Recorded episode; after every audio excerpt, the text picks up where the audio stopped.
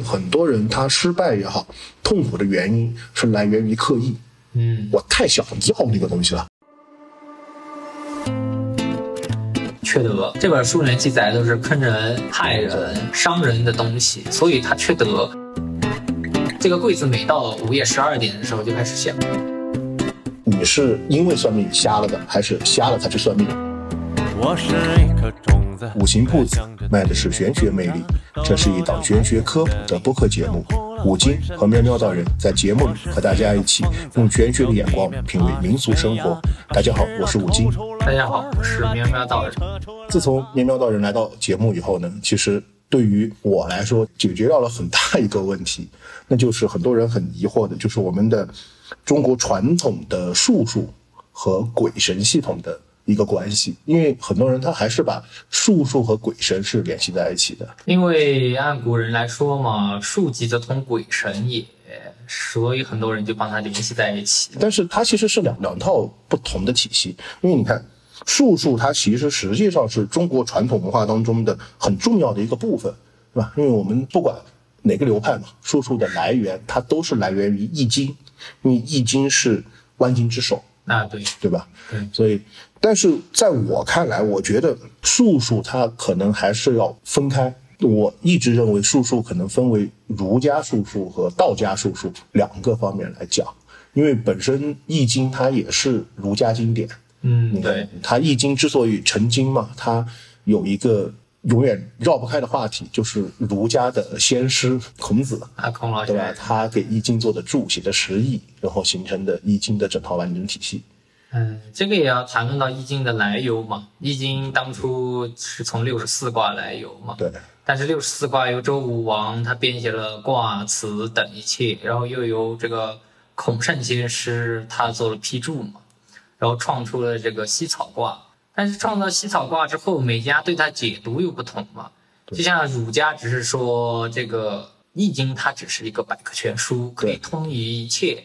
但道家的术数来说的话，我们是会看一些自然的秘密，对，或天人合一论啊，或者是怎么做到和天于阴阳、记忆五行的一些问题。对，它可能是自然观察之外的一些神秘的东西，是在道家术数当中能够体现的，对吧？嗯。因为在我看来，儒家术数，因为很早之前先师孔圣人就说过了嘛，嗯，子不语怪力乱神，对，因为在我看来，儒家的术数体系，呃，我在节目当中很也强调过一个问题，我们就我学的术数，不能说我们，嗯 就我学的术数是偏儒家这边，它讲的是人们对于自然规律的观察，嗯然后通过自然规律观察以后的结果运用到我们的生活当中。就在我看来，我的学的很多体系，它不太去涉及到很多神神鬼鬼的东西，啊，对，就是一个，呃，天上的五行之气运转和我们人体五行之气运转的一个相互作用结果。因为孔圣人在批注《易经》的时候，他其实只是想解说这个人的运转和阴阳五行的规矩而已。但是在道家的祖先是张道陵创教之后，这个道家的术数就偏向于运用于五行和窥探大自然的力量。对，它还有很多更神秘的东西对啊，我们没有办法，因为现在科学也证明了嘛，我们现在人类对于自然的解读只解读了百分之三到百分之五，嗯还有百分之九十几是未知的部分。对，因为你说说到神仙系统，因为你看道家术数，我所了解的，嗯。它更多会附着一些神仙的系统，比如说轮回转世，是。我们的命理当中有一些重复，哎，你上辈子做的某哎些事情，可能会这辈子在命理当中有有体现。嗯那我看八字，实际上我很不讲前世，嗯我更多讲的是，呃，你的八字给你的性格以及现在这个客观环境，你们俩之间共同作用的结果。但是实际上很多命我看不清楚，然后命主会问我说啊是不是有什么不干净的东西等等。但是我在整个论命的结论当中会有一个东西，就除了我们上一期讲到出生债，你没还，可能命不好，哎运气不好之外，还有一个情况就是堕胎。有的人堕过胎，他本来就他的命好和坏，在大运当中能能看得出来。但是我觉得他的上限可能是假设啊，哎他的上限是能够赚一百万，实际上他只赚了十万，或者他甚至是亏钱。这个时候，我自然而然会想到他以前做的事事情的一些重复。啊，对对对，这个要讲到道家对堕胎婴灵的一个解读，因为堕胎了之后，你是断送人人家生活的命了嘛，对，然后他也没办法，他没有地府的名册已经勾掉了，他没有办法再轮回，只能说寄付于母亲或者寄付于父亲或者双方都寄付于。但是他吃什么呢？就像我们要吃五谷杂粮，那才要吃东西，对不对？对对那就要吃父母的精气以及他的一些福报的，来供养于他。对，很多因为我师傅教我的时候，经常我跟我师傅开玩笑，什么阿飘呀，不干净的东西，我师傅就说不要怪力乱神，不要说一些神神鬼鬼的，这个就是一套科学。嗯，呃，这个东西其实后面发现很多东西，你真的用一些客观的眼光，它没有办法解释，所以才存在有儒家术数和道家术数之分，它是一个相辅相成的一个过程。但说到神仙体系，我自己觉得儒家也有自己的神仙体系，而且和道家是完全不同的。呃，这个还真没了解过，因为道家的神仙体系由在没有全部出现的情况下的话，是由陶真人所说的真告和真灵物业图编撰，才有了完整的体系。而儒家的话没有了解。你看，很简单，呃，佛教它最高的神，或者说它地位最高的是什么？是释迦牟尼，啊，对，对吧？本师嘛，本师对。然后道教是三清祖师，对，三清对吧。？然后还有一个词，就是很多人都很陌生的，叫昊天上帝。呃，有人很多人给我提过，就是说他们来我的评论底下就是说啊，道教的一些难臣贼子哈，竟用玉皇飞鬼替我昊天上帝。其实，在道教体系里面也有昊天，是四御之中的一位尊神，只是说我们帮玉皇供得很高，因为玉皇玉皇皇乃终极之道，乃帝王之气。但是昊天的话是上古帝王，它只能说是更古的一些，所以自帝王之道出现之后，那你看，这个就是从道家和儒家在神仙体系上的认知上就出现了一个什么？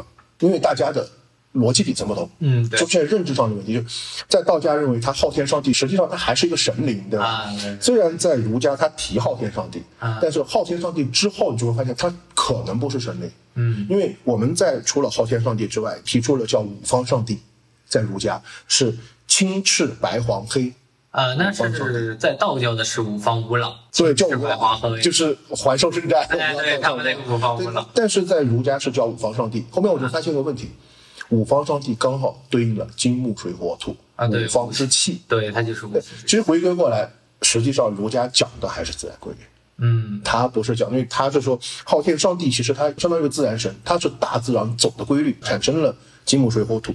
因为再往下之后就是后土娘娘，后土娘呃，娘是土地了对，然后就是二十八星宿，二十八星宿实际上它是天象，对天象天文宇宙的运转，对，它这个就是儒家和道家的区别是，其实儒家它没有太多的神灵。你看，我们到现在儒家供谁？只供一个人，孔子先供师，孔子先师，对吧？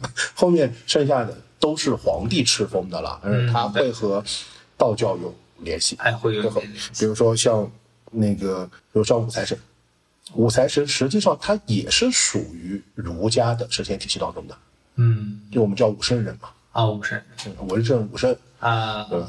呃，像你看，比如呃，还有一个是妈祖娘娘，啊，妈祖。妈祖实际上我是儒家神仙体系当中的，这个还真没有太明确，因为界限也不因为它是赤峰的，他也是皇帝啊，他是赤峰的，对对对对。因，为我发现一个，就是我们儒家的神灵很多是现实中的人，经过皇帝敕封以后，便进入到了神仙系统。因为儒家奉行的是这个德行成圣嘛，对，他要出世嘛，对他要他要哦，他要入世嘛。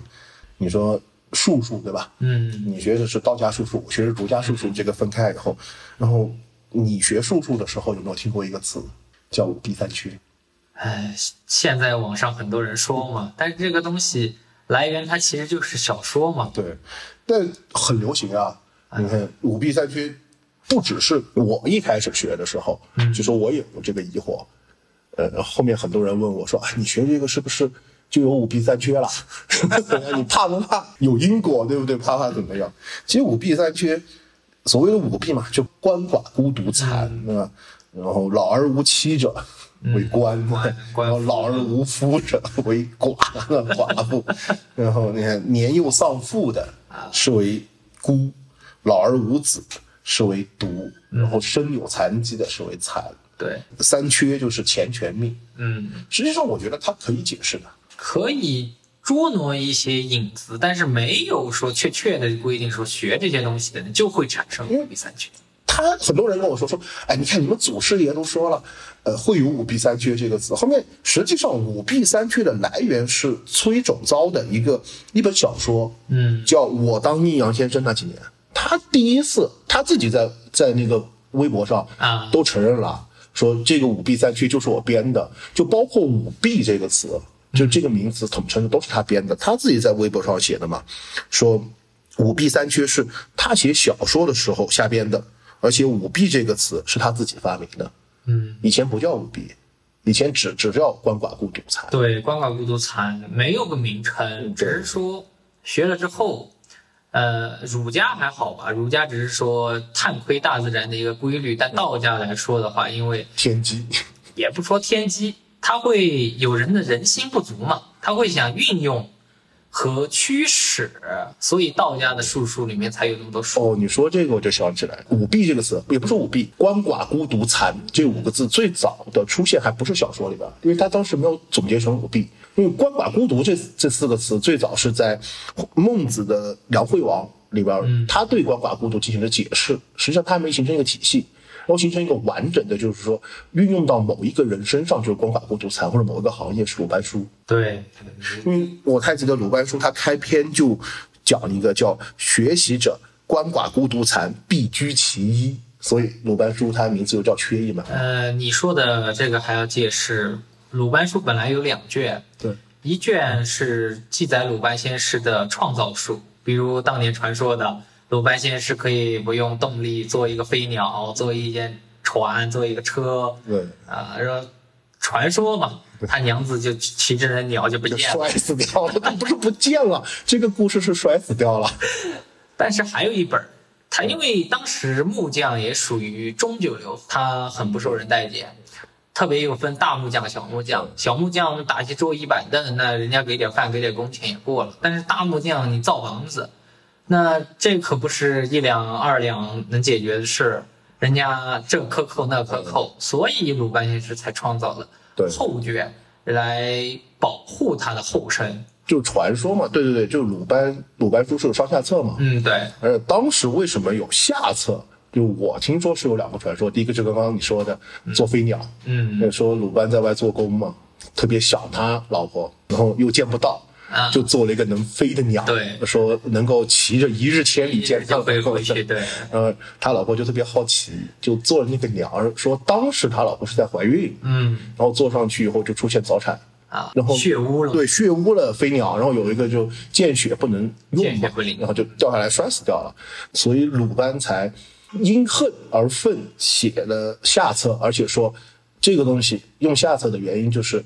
他说是对这个行业很痛恨了，所以说你要做这个行业，就一定五比咱，那个一定是鳏寡孤独残。其实我倒不觉得吧，我觉得因为用这本书什么的，缺德。这本书里面记载的都是坑人、害人、伤人的东西，所以他缺德，所以才有这句话说你用了就这个五弊。对，所以我觉得可能 第二个传说，呃，为什么做鲁班书下册是有道理的点，就是在于鲁班是觉得，因为当时匠人嘛，嗯你看呃士农工商，对对吧？工是第三位，嗯，社会地位还是比较低下的，而且去做工。你做完，因为都是这样子嘛，你做完命才拿钱？做完工才能结 结钱对，就可能会有就刚刚你刚刚说的克扣呀，对等等一些事情。就鲁班就说你要克扣我，那我就写一本书，嗯我，我技巧伤。害你嘛。里边的技巧还是感觉挺狠的，因为我听过有一个故事，就是当时有人修房子，嗯然后他修房子以后住进去以后，就只要生孩子，孩子必早夭。嗯然后后面他就请了风水先生来看，然后风水先生看完以后，就发现他家的横梁上嗯就绑了两个小人。呃，我听到的会更毒一些吧，你这个还不算毒。第一，以前是有上下卷都学的，那他就有那个一些很特殊的本事了嘛。嗯有一个做完工之后克扣他钱财，克扣他钱财之后，他就做了一个这个啊，就给人家搭了一个大柜子。嗯那个家人还挺高兴的说：“哎，这个木匠真是傻子，你看我给他刻个工钱，还给我做个柜子。但是呢，这个柜子每到午夜十二点的时候就开始响，但是你找不到哪里响，它就无名响，就让人心神不安。后面就搬出去掉，搬出去掉。后面很多大胆的人去发现的时候，拆开那个柜子的夹层里面是有一个非常巧妙机关，它到十二点的时候机关才会走动，然后产生响动，让你害怕。这种是一种很温和的方式了。有人呢，他有些皮小砖、啊对，半截门儿这些给你压到一些特殊的地方上，还有埋汤圆，对。但是问题是，这个呢，后果就是大家都清楚的。如果你的树被人家破掉的话，你小则吐血，大则死亡。所以人家才说，学这本书肯定要孤寡因为你。你介入因果了呀，你有很多城府，因为你害人嘛。啊那肯定是害人了呀，因为这种东西伤人伤命啊。因为现在说是鲁班书下卷它失传了，嗯，但会看到很多鲁班书上的一些技巧下册，因为我知道我看到了几个，比如说，因为他鲁班书下册叫黑巫术嘛，嗯，然后他就是有几个特别好玩，就比如说在那个呃建房子的时候，在门底下埋汤圆或者埋钱币，嗯，就会看见什么秃头鬼，啊，这个比如你说巧的这种的话，我也知道一个术叫敲门术，很多人都解读了。其实哦，对，这个是敲门术对，土。它就是在你的以前古人不是七朱门嘛，嗯，那个时候他就沙环上血，对，沙环上血之后来涂你的门儿，合气来涂你的门儿。那那个时候蝙蝠又多，晚上一闻到这个血味就撞门，但是开门儿蝙蝠就跑，所以就产生这个问题。实际上，鲁班书下册其实很多是有科学依据的，就比如说屠朱砂门那个、啊用黄鳝的血，那个腥气嘛，我人闻不到。我看到的，呃，在楼梯上或者横梁上放小人，呃，不利主人安。那个叫压胜术，是它其中一门儿。压胜术的话放多，比如我前面提到那个半截木啊、半截砖，或者一个木匠巧点儿雕一个什么小玩意儿放在你梁上，那后患无穷。就是刚刚回到之前讲的那个故事嘛，横梁放两个小人，然后孩子早夭，对，但是现在分散开了吧？就像你说的，分散开了。呃，鲁班书还有传到后面，据我知道的，民国以前，那个时候有一种术法叫吃饭不用锅。虽然听着名字很俗吧，啊，但吃饭不用锅，它是一个门派。嗯为什么呢？他真的吃饭不用锅，他是四处游走，走到这一家帮这一家一点忙，然后他就有饭有财，所以叫吃饭不用锅。但是你不能得罪他，他这种人亦正亦邪。就相当于我会鲁班下册的。啊，对他亦正亦邪。就我知道一个故事，这个叫吃饭不用锅的，他看见有一家收麦子，嗯，那个时候收麦子要麦客去割，麦客你要供他吃，供他住，你还得给点工钱。后面年景好的时候，但是呢，他走到那他就说不用，这一半地你包给我，你给我多少钱？啊，主家就说这是个疯子，一片地一亩地，你说一个人割得完割不完？他就说你不管我怎么割啊，你只需要说怎么，你拿一块电单来，拿一个这个镰刀来，我把你这块地都给你割了绑好，你不用管我怎么割啊，我午夜时分我进行，你不用管我，我白天我睡觉。那主家也说，哎，真奇怪，试试呗，反正行不行？不行，我再请麦克割呗。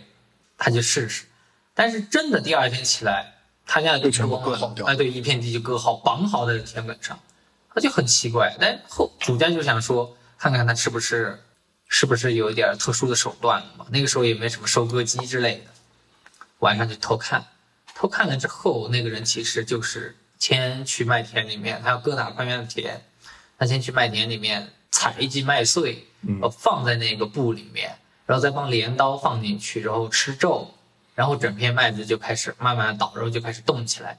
其实解读以道家的一些解读的话，它是有点鬼神的东西在里面，因为它是用那点麦子去祭拜了田埂那边的一种小鬼对。，鲁班书其实下册它有很多是涉及到鬼神方面的东西，因为它里边鲁班书里边有符咒的，它有很多符咒。因为我知道一个就是，呃，嗯你有喜欢的姑娘，然后你就可以什么画符咒，就鲁班书里边的符咒，写一个符咒放在路口，然后要那个姑娘不经意的跨过去，然后就会爱上你，就感觉跟招桃花一样。这个我倒没听说，这个我听说多的是什么？是降，或者是古树。嗯因为据那个现在还存在的一个古诗，他说的，他的第一任老婆、第二任老婆、第三任老婆，都是下蛊来的。哎，都是下蛊来的。就跟你说这种，他先拿一根树枝去念，念了之后摆在路上，然后只要他那个人一过去，然后他去叫他一声，拍他一下肩膀，这姑娘稀里糊涂就跟他回家，乃至于现在很多人去采访他媳妇，他他媳妇都承认说，我都不知道我怎么跟他回家的，就结了婚了。这些方法可能比网上流传的什么招桃花要好用的多，比较直接吧。都不需要找月老仙师去保对啊线了，就直接就来了。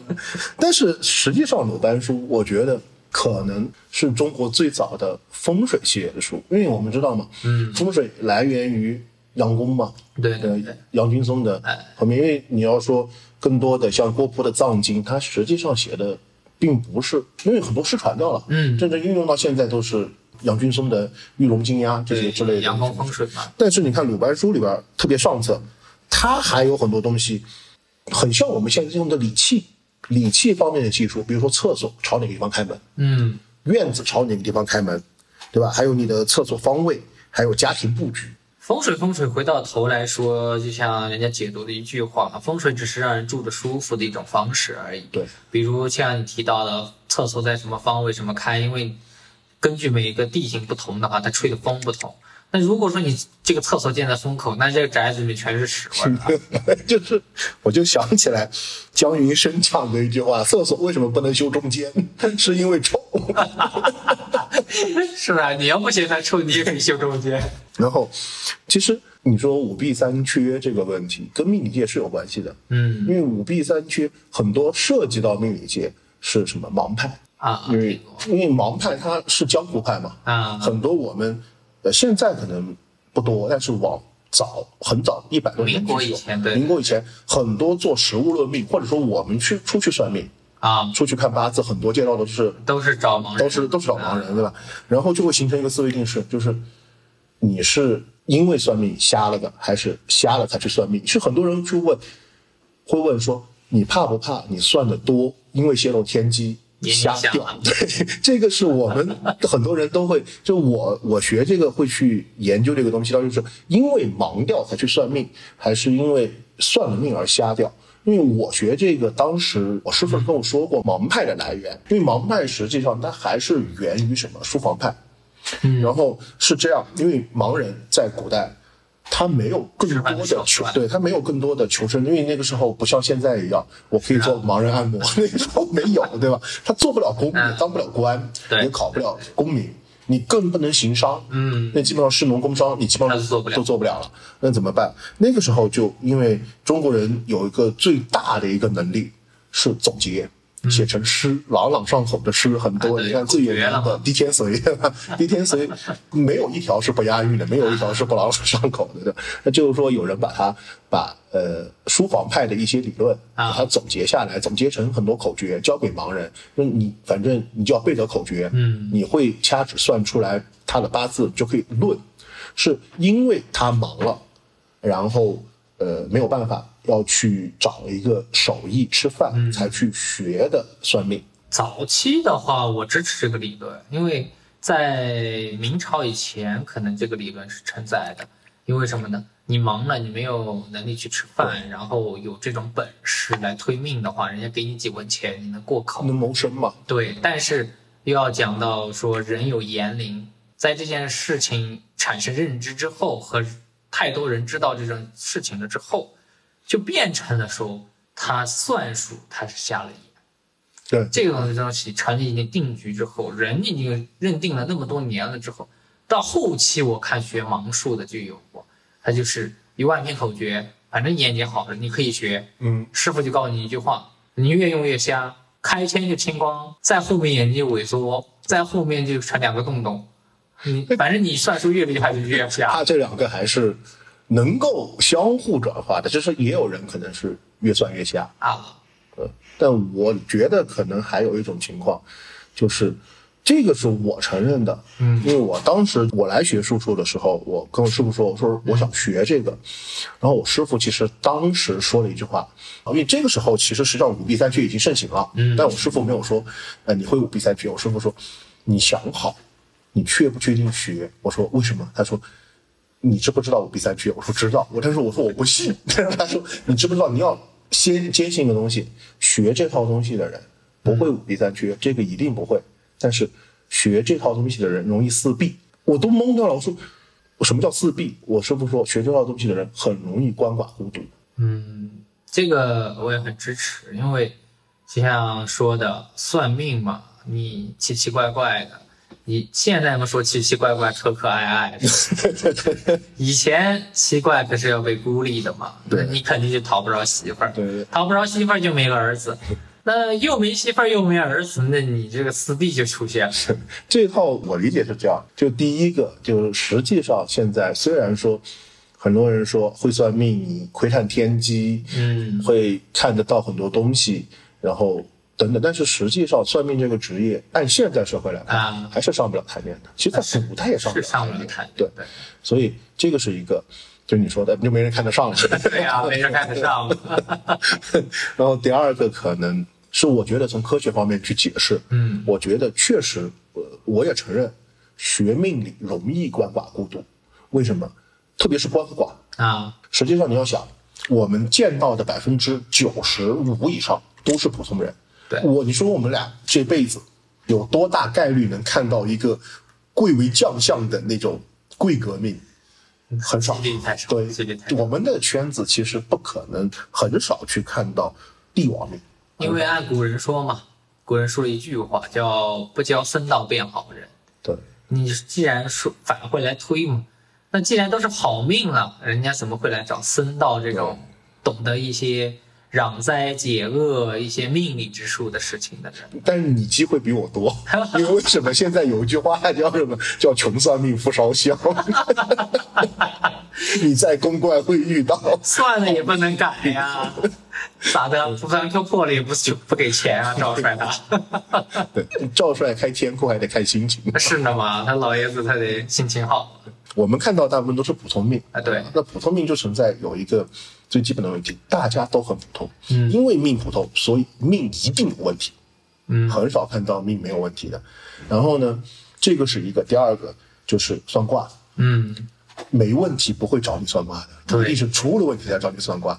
然后算完卦，所有的反应都是有各种各样的问题。然后最大的就感觉看完命和看完卦以后，嗯，感觉就是什么人间悲欢离合，人间冷暖，哎，看太多了。是看太多了，就像这个庄子庄老先生说的一句话，叫“人之死，莫过于心死，次而肉死”。对，其实转化于现代化来说的话，就是人啊，这个心死是最可悲的，肉死不死倒是其二的。对，因为很多八字给我最直接的感触是什么？算看感情的，呃，特别是合婚啊，看感情的，其实百分之我可以说百分之九十九都有问题，不合适。是，更多的是怎么样去磨合和大家彼此去谦让的问题其。实我跟很多人说吧，已经有点缺德哈，这个话，哎 你谈恋爱对。你得找个他生你的，为什么？你幸福。对他照顾你，对，结婚你一定要找个你克他的，为什么？他听话。这个是真的。因为实际上你要说什么找到天赐良缘，什么正缘，什么呃老天安排的缘分，啊没，反正我我没见过。说实话，我没见过太。难了嘛，你按个数学概率来除嘛，这个十四除以十四亿人口除以二，你看看这个还剩着七亿多点儿，对七亿多点儿之分之一，你这磕头碰上天了吧？我看几千个命例，就如果按照现在现在的说法，两个人合不合，不说别的，就说看他是不是他们俩的日柱夫妻宫，嗯是不是天合地合。嗯，我看到现在一千多个命例，哦不止，包括以前师傅教的命例，啊那么多命例，我就看过一个，就一个天地合的。我从从业以来倒没有看到，大部分就是将就合，要不就凑合过日子，要不就劝他们过日子。对，就是都是劝那所有过来找我看合婚的啊。我都是分开谈，嗯，就我先跟男的谈，我说啊，你的性格感情上有什么什么问题，然后你要注意哪些方面，对。然后你媳妇儿呢确实有些性格特点，但是你要包容她，然后好你出去，老婆就就感觉跟做心理咨询一样，说你的性格在感情上有什么什么问题，然后你们俩可能在某几年某几年啊。会容易吵架，这个时候呢，大家要没有说看到，哎，你们俩或者你们俩在一起。白头偕老，老死都会撞一起那种。没有没有没有，我我我也没有看过这个。所以这个东西就直接感觉就是人间哪有真情在，你知道吗？就就像用老人说的一句话，凑合过。凑合过日子，对，基本上都是。您看，而且就是我们叫天地鸳鸯合嘛，嗯两个日柱天地鸳鸯合的，都不一定说是正缘或者说天地缘分。我看到一个，那你还不外乎现在说，古人只认为这个男女有姻缘。对，那小心你那个天地男男和啊，对你这个天地阴阳合，你是个男的，那个天地阴阳合也是个男的呢。对，你接受接不接受啊？这个问题也是一样，所以它存在一个问题，就是其实，在感情方面看到的更多的是将就和凑合。嗯，对，合适，它不是说老天给你的缘分，是两个人合适在一起。进一步我就退一步，你退一步我就进一步的一个日子，迁就嘛，柴米油盐酱醋茶嘛。对，然后像你看还有什么看财啊，财是最大的感触。所有人来找我看财运，我现在已经形成定势了，嗯就是我都会说，我说你看财，我只能告诉你，你不要去看什么时候发财。嗯，普通人很难发财。你你想，我们十四亿人口，马云才一个，马化腾才一个，或者说我们现在那天不是新闻上报了吗？中国大概百分之八十的财富掌握在百分之五的人手里，嗯，以前的定律的话是二八嘛？啊，对，在二八中国可能相对要更畸形一点，对，百分之五的人手里，那。我们你就想，如果你是这百分之五，你不会二三十三十岁才过来看我什么时候财运，你早就在那百分之五了，对对吧？大部分都是这样情况，所以来看财运的话，我都会说一句话，我说我只能告诉你哪年可能会破财，你注意点。嗯发财的年份很少，发财年份很少。其实反过来推的话，你都已经没有这个气运，那你身弱，你担不住嘛。对啊，你突然掉个一千万、两千万，你活不活得下来？你因财致祸呀。对，就像听得更多的一些暴发户吧，对，呃，这个已经确定了，签了字了，他都还活着，但是钱一到账，好嘛，走了。对，还有的，比如说中了彩票，然后完了以后到处借钱，跟什么亲戚反目，对？然后出了意外等等这些东西，实际上它都是身弱不担财的一种表现。嗯是而且很大部分人实际上也应该这么说，百分之九十九的人，他实际上它的财运，我觉得更多的是看你哪年容易破财，就注意一下，嗯，反而不说哪年容易发财，没有多少人能有这个发财命，都是柴米油盐对过日子的年。对，然后其实就是看，哪怕运走的好一些，然后存一点儿啊，或者说那个时候努力一点儿啊，有更多的积蓄吧。对，所以看多了就会发现一个问题，人生就是这么回事儿。就像现在人家问的一个问题，你到底清不清楚你这个人生干什么？人家就问一个，人生下来难道就会死吗？我觉得吧，其实如果找不着目标的话，那人生下来就会死。但你找着目标的话，你生下来就是为那个目标而做。对，所以这个东西就是感情看多了，就会觉得一个人也一样，两个人就是凑合，就多一个人。生命的这个人给你抬水，对，其实就是这个，就是你进 ICU 的时候，有个人给你签个字儿，啊，给你拔管。唯一的用处。真的看多了，就是为什么会鳏寡？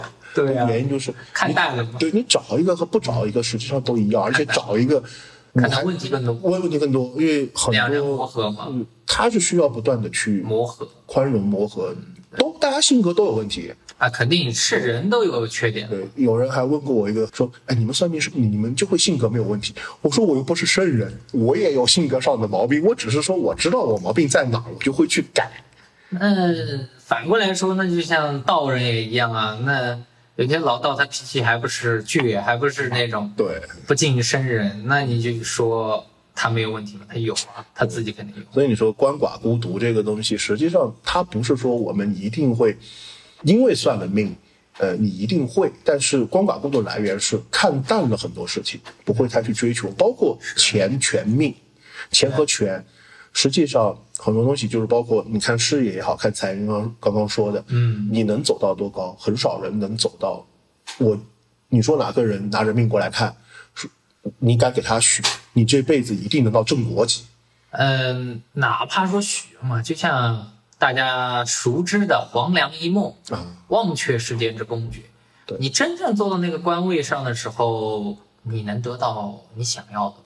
人的欲望是不断的递进的嘛，断的嘛，哎，所以实际上学的命理，如果参透命理很多东西，它会五弊三缺，嗯。但它五弊三缺的点在于，不是对我们来说五弊三缺不是坏事，嗯，而是一种看通了世间很多的东西。就是说，我去承认我有欲望，嗯，但是我也承认欲望在递进，对，我永远没有欲望满足的时候，对吧？就很简单，有多少人说结了婚以后，你在外面一定不会乱花渐欲迷人眼，嗯，都有可能，都有。这个问题是因为呃，我们学了这个，我们的欲望能控制在一个我们能够基本满足的情况下，不会去递进的话，实际上它也是光法过度的一种表现。其实反过来说，也是一种自保吧。对，因为你嵌入之后，你要难说情理之中，你要照管他人吧。对你妻子生病，你难道不治吗？啊，儿子病了，你难道不治吗？这个不可能吧？对啊，啊，他出了难，你能不搭救吗？那没办法嘛，那个东西你就累其身了嘛，就累了很多东西出来。所以还有一个就是我自己觉得存在的一个问题，就是我们学了这个，因为我当时在学术数的时候，第一节课叫止语，止住的止，语言是止语。在佛教的一个修行就叫这个闭口禅嘛，其实就是扪心自问嘛，到底自己需要什么？那还除了这个，还有一个就是我相信一个东西，就两个，嗯呃，虽然很多人说，啊，你们因为学了算命，对吧，或者学了术数，是参破看透了天机，然后泄露天机太多，这个我妈都会问我，你会不会因为泄露天机太多而怎么怎么样？我师傅说过一句话，就特别有意思。